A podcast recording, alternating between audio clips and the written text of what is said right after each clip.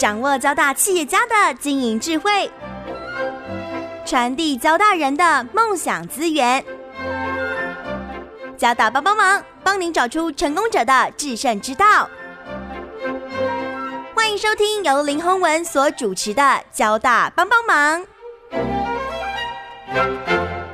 各位听众朋友，大家好，欢迎收听环宇电台《交大帮帮忙》节目，我是主持人林宏文。台湾在呃半导体的技术的一个突破，我想最近我们有听到一个非常令大家振奋的消息了，就是我们交大跟台积电在新的半导体材料上面哈，我们有做了一个合作案哦。那这样的一个研究呢，呃，也最近登上了我们 Nature 自然期刊里面。这样的一个新的技术哦，应该对整个半导体哦，在突破摩尔定律限制哦，呃，是一个非常大的突破。那我们也很高兴呢，我们为听众朋友邀请到的是我们交大哦，呃，电子物理系的特聘教授张文豪张老师哦，来跟我们分享。张教授呢，也是跟台积电哦做这样的一个合作案的一个重要的一个负责人哦。那我们邀请我们张老师哈来跟我们分享，应该大部分听众朋友都对这样的一个呃突破哦，呃，这个不太了解哦。那我要请我们张老师来跟我们分享哦，为什么做这样的一个呃合作案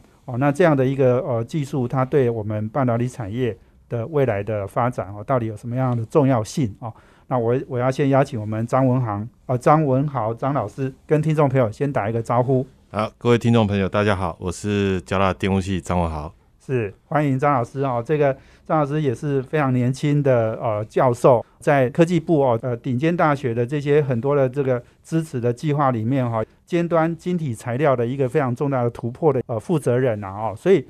请张老师先来跟我们分享一下哈，因为技术的突破当然是绝对是一个非常重要的一个关键哦，那可以跟先跟我们大家来分享一下，就是说为什么？台积电、交大哦，我们做这样的一个尖端晶体材料的技术的突破，我们先谈谈缘起好不好？好，我我先谈，就是说为什么嗯，这个我们会对这样的材料感兴趣啊？那实际上也是在于啊，突破摩摩尔定律的呃，想要突破这个极限。那我们知道，就是说传统的电晶体啊，当你要把它越做越小的时候，它也同时越做越薄。那传统的细晶圆，当你把它做的非常薄的时候，那到达这个厚度如果只有五纳米的话，那电子开始在里面就走不过去了，就会非常在里面非常难行走啊。那这个是这个材料本身的极限，所以呃，在这个科学界呢，大家就开始往其他的材料看。那二维材料，像是这个二硫化钼这些二维的半导体材料，大家就开始对这些。材料感兴趣，原因是因为，呃，即使它只有单一原子层，只有零点七个纳米，那这个电子在里面还是可以自由的行走，所以科学家就觉得说，这个应该以后是可以解决啊这个摩尔定律的所遇到的这些瓶颈，啊，但是但是呢，呃，这样的材料因为它非常的薄，所以它对周遭材料也会非常的敏感。所以我们需要另外一个材料来保护它。那最好的也是能够是啊二维的绝缘体。所以最典型的二维的绝缘体材料就是氮化铜。对对，那其实原因是因为我们希望能够发展这个啊未来的电晶体的技术，所以我们才开始去做这样的材料。是是是，哇！所以这个听起来就是很有趣哈，因为我们。每次讲到半导体都是细细嘛，哈，就是 silicon 嘛，哈。对。可是其实我们现在在研究的是下一个可能可以取代 silicon 的一个新的材料。对，应应该是说我们不敢说取代，因为 silicon 它还是非常重要的。只是说，当它到达这个呃你要做到非常薄的时候，silicon 有它的极限在。是。所以呃，其他新的材料是不是能够突破这些瓶颈？其实这是科学界一直希望想要能够做到的，那所以才会大家开始去探索，就是说这种二维的半导体、二维的绝缘体，是不是有机会能够建构出这种呃同样是电晶体，而且效能是能够比同样厚度的啊细的的这个电晶体还要好。是，所以其实张老师刚刚讲到哈，我觉得氮化硼可能是我们大家一般人比较不熟悉的，不过。这个可能是张老师已经研究很久的东西了，对不对？啊，是。你要不要再呃谈一下，就是说，因为我们会跟啊、台积电合作，其实也是因为台积电看上我们在这一个领域里面的一个研究的呃有一些成绩的嘛，哦，所以跟我分享一下你跨入到这个氮化硼哦，或者是其他的这些物理材料哦的你的过去的经验好不好？对，就是说，其实我最早期我是，其实我一直是做半导体啊，但是早期是在做传统半导体啊。那我在做呃的领域是比较偏光，所以我是做光电半导体居多。那我早期也做很多呃光谱的研究啊，那包括也做一些单单光子的光源啊。那这个是可以用在量子通讯上面。那后来是因一个一些因缘际会呢，呃，在很多年前，大概可能将近十年前认识了这个呃台积电这位李处长，当时他在学术界，李连忠李对李连忠李处长，所以当时他是在学术界，在中研院。那他本来就是一个材料的专家，那我是做呃材料物理分析，所以那时候我们就想说，早期我们就来来合作做一些研究，所以我们那时候呃跟科技部，科技部当时有这个叫做尖端晶体的计划，是。那是一些专案的计划，所以他就支持了我们去做了这样的研究。嗯那这个后来呃李连忠处长他啊、离开台湾的学界之后，那当时我就呃接下来开始那些所有材料生长的设备，所以我也开始是。从呃传统的这些呃光谱物理的研究转到材料的生长上面。是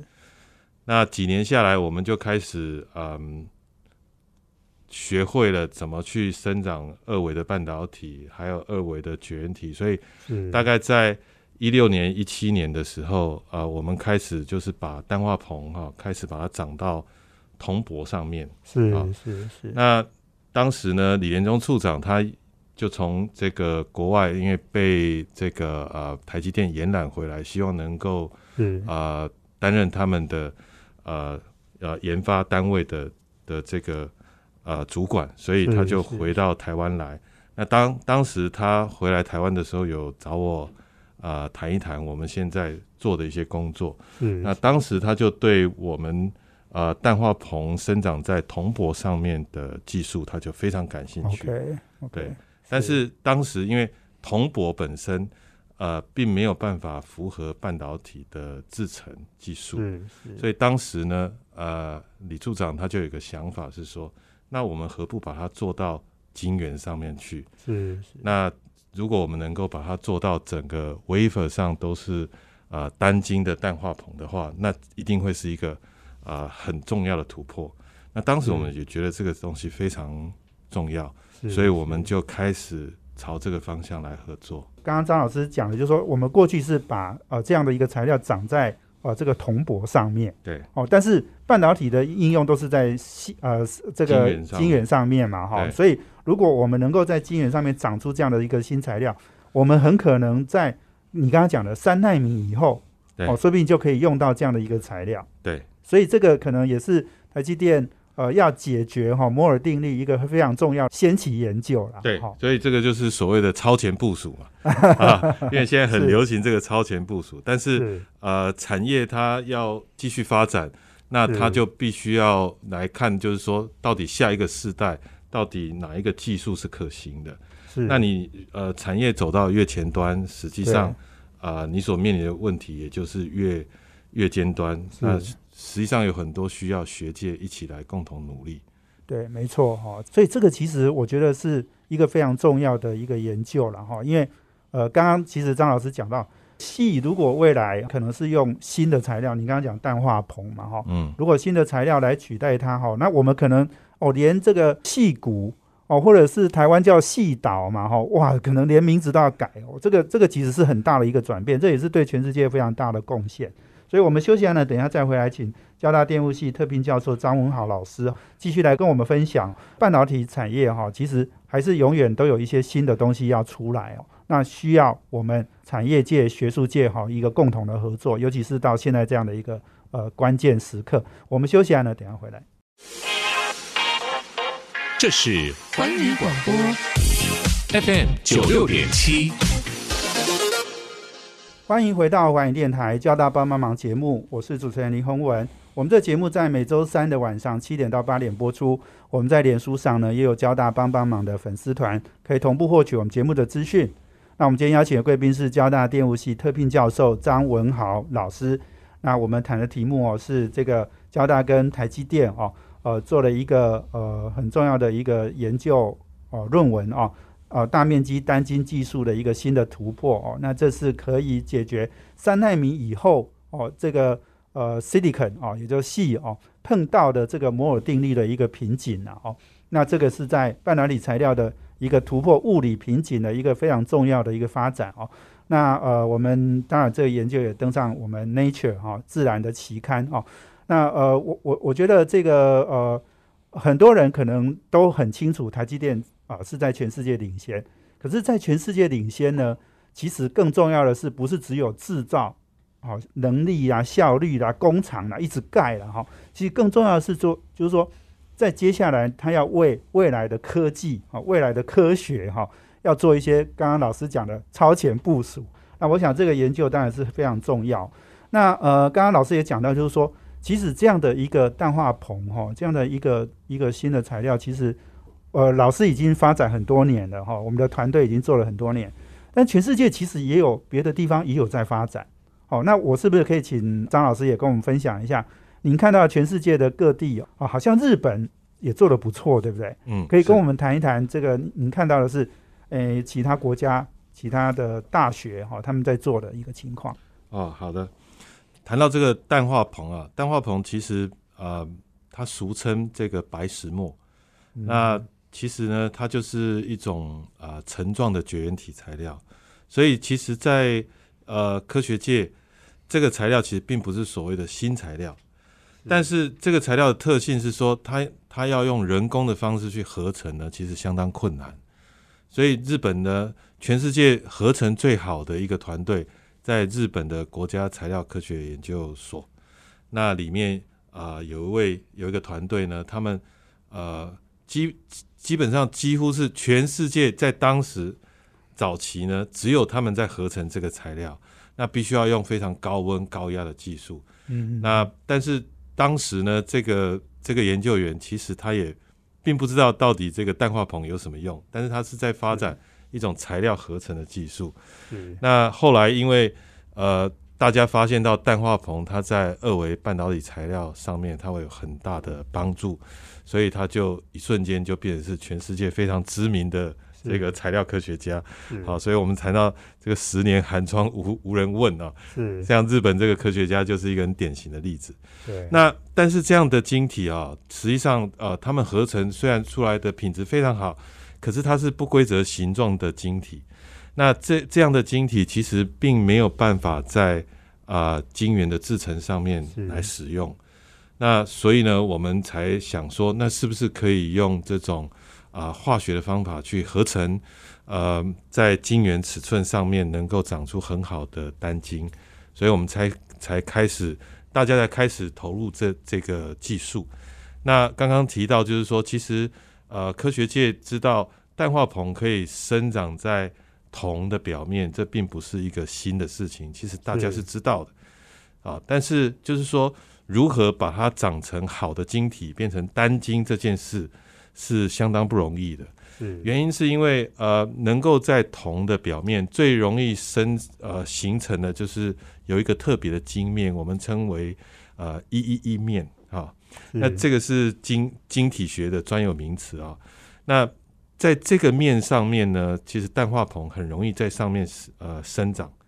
但是生长上去的时候，依照它的呃两个晶两个这个晶体的特性呢，它会有双向排列的特性，它不会形成单晶。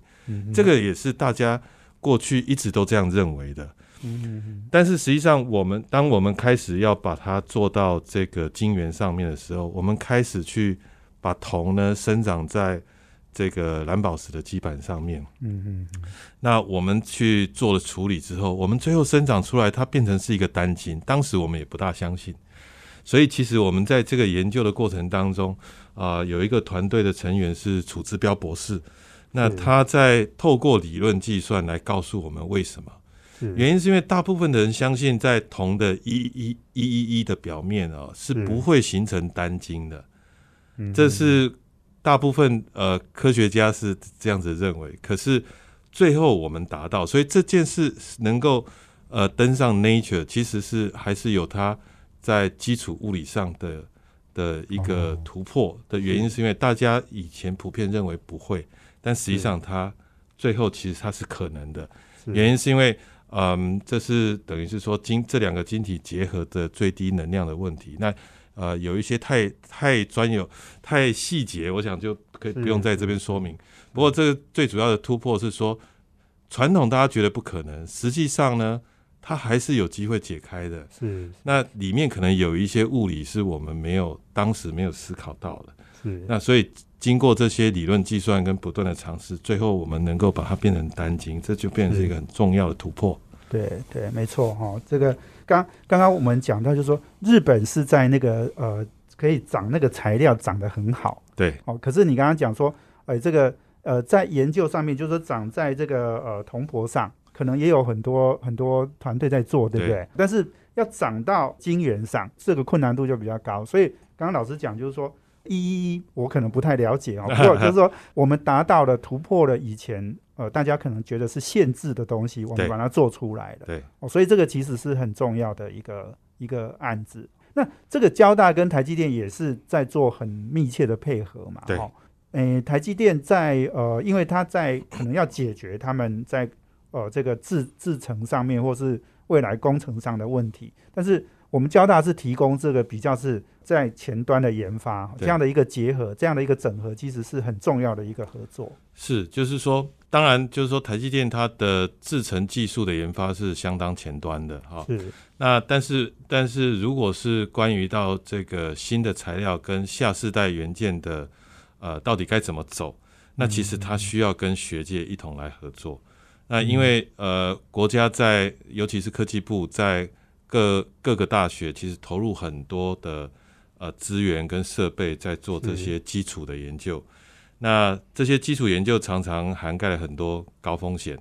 哦，然后它可能有呃不容易成功。那这些对于产业来讲，它投入这些其实相对的它的呃风险也是会偏高的，所以这个应该由国家来投资。那产业跟呃学术界一起来合作，就可以把这个学术的一些基础研究的能量引导到能够解决产业所面临的一些问题。所以呃，我们跟台积电合作也是呃同样的一个思考的方向啊，就是说呃，台积电他们有有一些技术，其实呢呃，既然学界已经有了，那他跟学界一起来合作，那实际上可以得到呃更好的效果。是是是，对这个，我我我想哦，我其实为什么觉得诶这样的一个一个突破其实很重要，是因为呃，我们过去看到就是说台湾的企业界，他们其实做很前端的 R 哈，我们说 rnd 嘛，做这个 research 很前端的 research 其实也不多了哈，我们嗯大部分都在做，因为我们代工嘛哈，所以就是基本上是解决这个生产哦，解决工程上的问题，基本上就 OK 了。对，哦，但是这个一个合作很重要，就是说台积电已经走到全世界的前端了，又有我们交大哦这么好的研究的成果，这样的一个整合哈、就让这个产学的合作携手并进哈、这个诶是创造一个很好的一个成绩来。所以我想，可能也是我们这次哦在谈台积电跟交大哦这样的一个大面积单晶技术的一个突破哈、我想是一个非常重要的一个点、哦。那我们休息完了，等下再回来，请我们张文航张老师哦，继续来跟我们分享。那我想在这个过程里面，产学合作，刚刚老师有提到一点，创造一个新的里程碑哈、我觉得我们可以再多花一点时间来谈谈产学合作在台湾怎么推动哦。我们休息一下，等下回来。这是环宇广播 FM 九六点七。欢迎回到环宇电台交大帮帮忙节目，我是主持人林宏文。我们今天邀请的贵宾是交大电务系特聘教授张文豪。那张教授呢，也是呃跟台积电哦一起呃这个最近在呃 Nature 期刊哦，我们有做了一个大面积晶单晶技术的一个突破哈、这是半导体在材料上面哈、一个物理瓶颈的一个突破，获得很全世界的一个产业界的非常重要的重视。前面两段我们张老师谈到了整个合作案的一个重要性。那我想这一段我们来谈谈，就是说台积电跟交大做这样的一个产学合作案，我想这个当然是我们科技部呃在很重要的推动的一个支持的计划了哦。过去我一直觉得我们台湾的产学合作好像端得上台面的不多哦。那我觉得我们这次的这个合作案其实是一个层次蛮高的，因为它突破了是全世界。很多人都做不到的瓶颈嘛，哈，所以这是立下了一个台湾产学合作一个里程碑哦。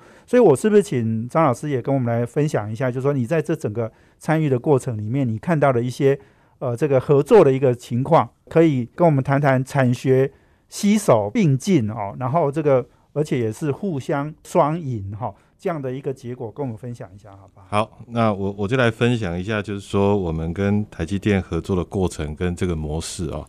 那其实，呃，我们其实双方的合作其实跟一般的产学合作有点不大一样。呃，过去呢，产学合作比较常见的模式就是说，呃，公司想要做什么，那他就是提供一笔经费，那这个经费给学校的团队，那学校团队就是呃依照他当时提出的计划，然后定时跟公司来回报，说他做这个研究的进度。那我们跟台积电的研究的团队呢，其实是两边是共同来研究，也就是说，呃，台积电的研究人员，呃，几位博士呢，会也会进到我的团队里面来。那我们的学生呢，呃，有时候也会进到啊台积电的厂内，那共同我们是真的是共同开发这个技术。那因为呃，在在学校里头呢，其实我们也知道。最近的这几年少子化，其实对学生人数呃逐渐的下降，对研究的能量是有影响的。嗯，那我们跟台积电合作，这几位呃，他们就是说有经验的博士来协助带领我们学生呃来做这些基础研究，其实对我们是有很大的帮助。那反过来就是说，台积电里面他要做这些啊基础的研究，他需要有一些自由度，但是在公司内部，因为公司有公司的一些啊啊限制跟规范，所以呢，呃，大学里面比较有自由度的这个研究环境，就也提供了他们一个很好来尝试一些呃不同的呃实验条件的地方。所以他们的人员进到我们的呃团队里面来，然后共同来开发这个技术。其实这是一个呃双赢的一种呃合作模式。所以呃我。就就是说，这样的模式比稍微比较特别一点，跟一般是不大一样。对，是是，对。所以这个呃，刚刚张老师讲到，就是说，其实参与的人很多嘛，哈，包括我们交大的团队，你刚刚也讲很多学生嘛，哈。对。台积电也派出好多重量级的这些研究人员，他们都是博士级的。总共整个合作大概有参与的人数大概有多少？呃，我们这个作者的人数大概有十几位啊，但是就是说在。台积电的团队除了李处长以外，呃，平常很常在我们团队里面进进出出的就有四位博士，是是，对啊，那这几位都是他们博士级的呃研研发人员，是是，所以那反过来就是说，我们呃学生其实在这个研究过程当中，如果有这些呃博士级的研究人员来协助的话，对我们的学生的呃研究品质的提升也非常有帮助，对。对。所以这个台积电有提有有提升了我们这个学生的视野了。对对对。但是但是你刚刚讲到说很重要，就是说我们在先我们其实更超前部署嘛，哈。是。我们交大已经这个在这个刚刚讲的氮化硼已经我们做了很多年了。对。我们的经验其实也可以提供给台积电。对，当然就是说呃有将没兵是不行的，所以就是说台积电的这些博士们其实他刚好刚好可以。有我们这些学生，其实我们历年呃一年一年把一些呃经验累积下来，把一些技术慢慢建立。那这些刚这刚好就是呃成了，就是说，当我们要针对某一个特定目标要发展一个技术的时候，那这就变成是一个技术发展最重要的一个基础。对啊，所以我们这的确是呃长花蛮长时间呃累积下来的技术。那这个也是要感谢说科技部给我们。啊，长期的经费的支持，让我们能够把这些设备啊、技术给建立下来。是是是，对。其实讲到这里哈，我们我们就我觉得就可以谈谈我们产学合作刚刚讲的是一些瓶颈啊哈。是，就是说因为过去我们比较少看到哦这样的一个合作哦，那当然也是很多的因素啦哦。那当然有个很重要就是说，呃，其实以前的企业界也没有做那么先端的研呃先先进的开发哦，这个研究了哦。那这个呃，因为它没有这个很很大的 R 哈，它就不需要跟，因为一般学术界都是比较呃做比较前端的研究哦，所以但是现在台积电看起来也有这个很大的需要。那我们交大哈，因为是少数的大学里面有这样的能量哈，所以这个一样的合这样的合作就就产生了。嗯，所以是张老师，你你刚分享一下，你觉得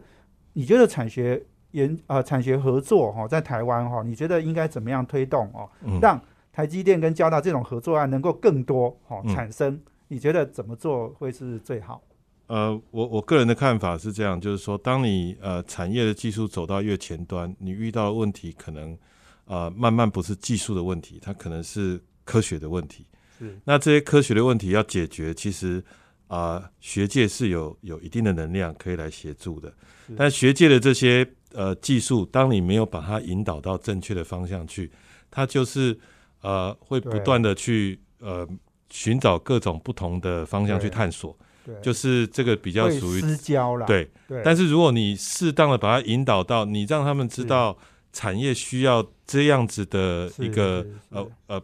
遇到这样的瓶颈，那学界有没有办法来提供？但是是。就是说，当你跟呃产业跟学界在合作的时候，也必须要有个概念，就是说，你不要期待学界能够马上帮你解决问题，马上帮你解决这个叫做产线上面的问题，因为学界它必须要解决的常常是五到十年呃以后的事情，也就是说，下一个世代或是这个呃所面临的问题到底该怎么怎么解开？那我们现在跟台积电这个也是属于在解决下一个世代去探索到底呃这种新的材料有没有机会在呃五纳米、三纳米以下的技术在这里面扮演一些角色对。啊、呃所以所以其实也是因为嗯、现在产业它因为走到越越尖端，它面临的问题越越加的复杂跟多重，所以呃这个时候也是好的时间点来引入学界的这些力量。对对对，其实其实张张老师刚刚讲到这个，我觉得是蛮重要的啦哈，就是呃，其实诶，我们我们台湾的这个学术界哈，我们过去会觉得说，我们知道有很多不错的研究团队，但是好像呃，似乎呃，你你说要端到台面上来的案子可能不太多哦。那这个其实你刚刚讲很重要，就是说产业界如果给一个方向，大家往那个方向努力去做哦，那可能可以做出一个很重要的一个成绩来。台湾可能很难像日本哦，你刚刚讲那个日本那个教授哦，嗯哎，这个虎口上嘛，哈，对对对，可以研究一辈子，然后做一个东西，好像感觉没什么用这样。可是突然，哎，大家后来就是发现说他的研究，哎，其实有一点用哈、所以大家去找他。好像台湾似乎比较难哈、我们的资源，你刚刚讲的也少子化嘛，念念博士的也越来越少哦，所以我们怎么样把资源集中？有效投资，对，这个可能是我们未来一个很重要的方向。是哦，所以我觉得，诶，台积电跟交大这样的一个合作，哈、可能在现在我们来看，哦，诶，其实是给大家带出这样的一个非常重要的一个努力的方向，哦。所以我们休息完了，等下再回来，我们啊、邀请交大电务系特聘教授张文豪老师哦，继续来跟我们分享。我们休息完，等一下回来。这是环宇广播 FM 九六点七。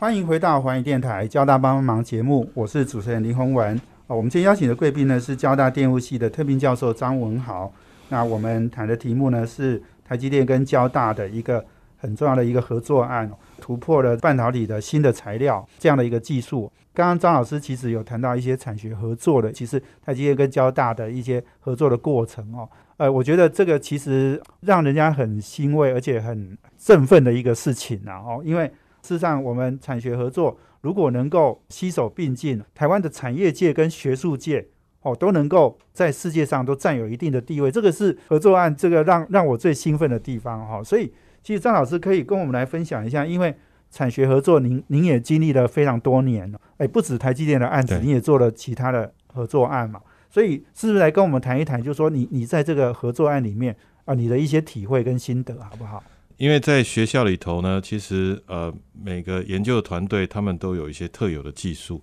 是但是这些特有技术不见得跟马上跟产业能够产生连接。嗯所以其实呃，我觉得就是说，在学界里头做研究，多跟产业有一些联系，然后了解到就是说呃产业的面临的瓶颈是什么。那我们也常常问，要问我们自己，那我们现有的这些技术能能够帮产业什么？是所以这个是对于呃我们的呃，我这个是也算是给我们呃学界的一些同仁的一些建议是啊、应该多把触角往外延伸。其实我们、呃发展长期发展的一些技术，嗯可能很可能呃在你不知道的地方，这些产业其实它很需要。是那反过来，其实产业跟呃学校合作，产业也必须要有呃改变一下，需要新的思维。是呃，不能期待就是说产业呃在短呃学术界透过这个呃产学合作，在短期内来帮助产业说它能够啊、呃能够这个获利提升。我想这是比较不切实际的期待，反而是应该是说怎么样能够跟学术界合作，那嗯播下一个种子，然后能够对帮助你看这这个在。呃，下一个阶段或者下一个世代，那某些技术是不是有机会能够导入啊、是你的产业？应该从这个角度来看，有点是这种跟学界合作，应该是一种超前部署的概念，而不是呃解决眼前的问题。对对，没错，我们我们很清楚哦，在这次呃抗病毒这一次哈、超前部署可以创造多少的价值？是你刚刚讲到，就是没错，我们不要太短线的去看，就是说，诶，这个新材料可以马上给台积电做多少贡献？但问题如果是三纳米以后，你刚刚讲的可能是五年、十年以后，它可能对台积电会创造一个更那个可能是无法计算的价值，是是，无法计算的利润。台积电市值可能就要在 double 或在两倍、三倍这样的成长，这很可能是这样的一个重大的一个突破哈，它创造的价值啦。所以这个可能也是，是不是张老师也跟我们分享一下？因为呃，您您也从事研究多年了嘛，哈，那你也从这个案子，我我看到那个李连忠李处长也说，你自己从物理转到材料去做研究，这个也是不断在挑战自己的。哈是是啊，对，所以我觉得就是说，诶，对研究人员来讲，不断的接受不断的挑战，这永远就是做这件事情最大的乐趣。也也请老师来跟我们分享一下，你从你从这里，呃，也许也可以给我们一些研从事研究人员那些辛苦默默无闻的那个十年寒窗无人问的这样的一个心情。你觉得你要不要跟大家讲讲话？对，就是说做做研究，我我可能跟呃一些同仁比较不一样，有些人他可能做一个主题，他可能就就是一辈子一直做下去，是，但是我其实每每每一段时间，我就会做这种所谓滚动式的修正，是也就是说，，我会不断的去问说，到底什么样的研究是有意义、有价值？那它是会有重要的影响力的。所以我们不断的在问自己这个问题，原因是因为呃，我们每个人的时间，呃，还有我们的经费，还有我们的人力都有限。那我们到底要投入在哪里，就变得是很重要。是是那所以，我们其实我个人每天在思考的问题，就是说，我们到底要做什么？那它是会这个真正会有产生重大影响的研究。是，因为就像我们呃张茂忠前校长啊，他曾经提过一个概念，就是说，当我们在教育学生的时候，过去我们可能太过于强调呃教导学生解决问题的能力，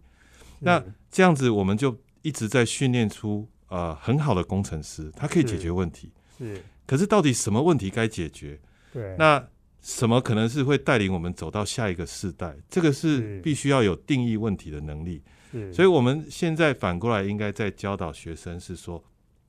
到底我们应该怎么样去定义问题，或者是说，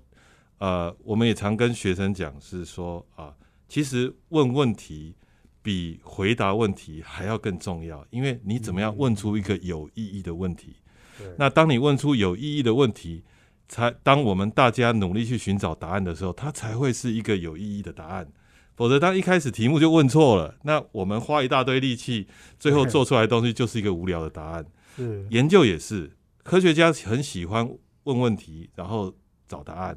可，是当你一开始问题就问错了，很可能你花了几年的时间，到最后你得到一个无聊的答案。是所以我们呃在研究的过程当中，为什么我们要不断的滚动式的修正？是因为是我们要不断的去去验证我们在做这个研究到底它的意义在哪里，它到底未来的影响性在哪里？是是没错哈、解决问题是我们过去都有的能力啊。对，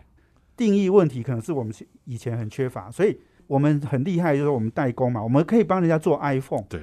把 iPhone 的问题解决哈、这个是我们的很的能力。可是我们没有办法创造 iPhone。对，哦，这个这个台湾可能这个都是要 follow 别人哦。那那贾博斯就可以创造 iPhone，是，所以你刚刚讲的，其实这个是台湾现阶段，如果我们要产业升级，我们要整个经济要做一个比较大的突破，可能从学术呃从大学本身就要去改变，对，好、让让我们的人呢能够呃定义问题，而不是只是解决问题。是，就是说，其实现在在大学里头，大大家常常会说，我念什么科系，我出来可以做什么工作，但是是大家都都是呃错误的把大学当成是一个职训中心的。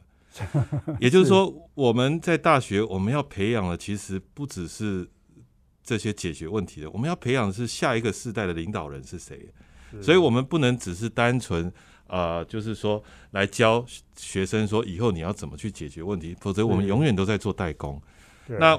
呃，产业也不能一直说呃，跟大学说啊，你们培养出来的都不能用，原因是这个其实产业需要的人应该要自己来培养才对。是是那技术由产业自己来培养，但是我们应该把学生解决问题跟定义问题的能力把它培养好，让他能够进入到产业界去。所以其实我们应该慢慢开始来调整这些思维，而不是说像过去一样，就是呃不断的就是训练学生，然后最后要进去产业，然后来提升我们的产业的价值。我想这个可能思维要再再好好调整一下。是是是，对。所以张老师可以请问你吗？所以你自己从物理转到材料，这个可能就是你刚刚讲的，就是说你是一个滚动式的修正，对不对？是这个可能也对研究人员来讲，也是你要随时不断的去调整自己，去做一个更可能更突破性的东西。其实我也不是真的转到材料了，就是说我是从物理跨到材料，所以我们还是在研究材料里头的一些物理。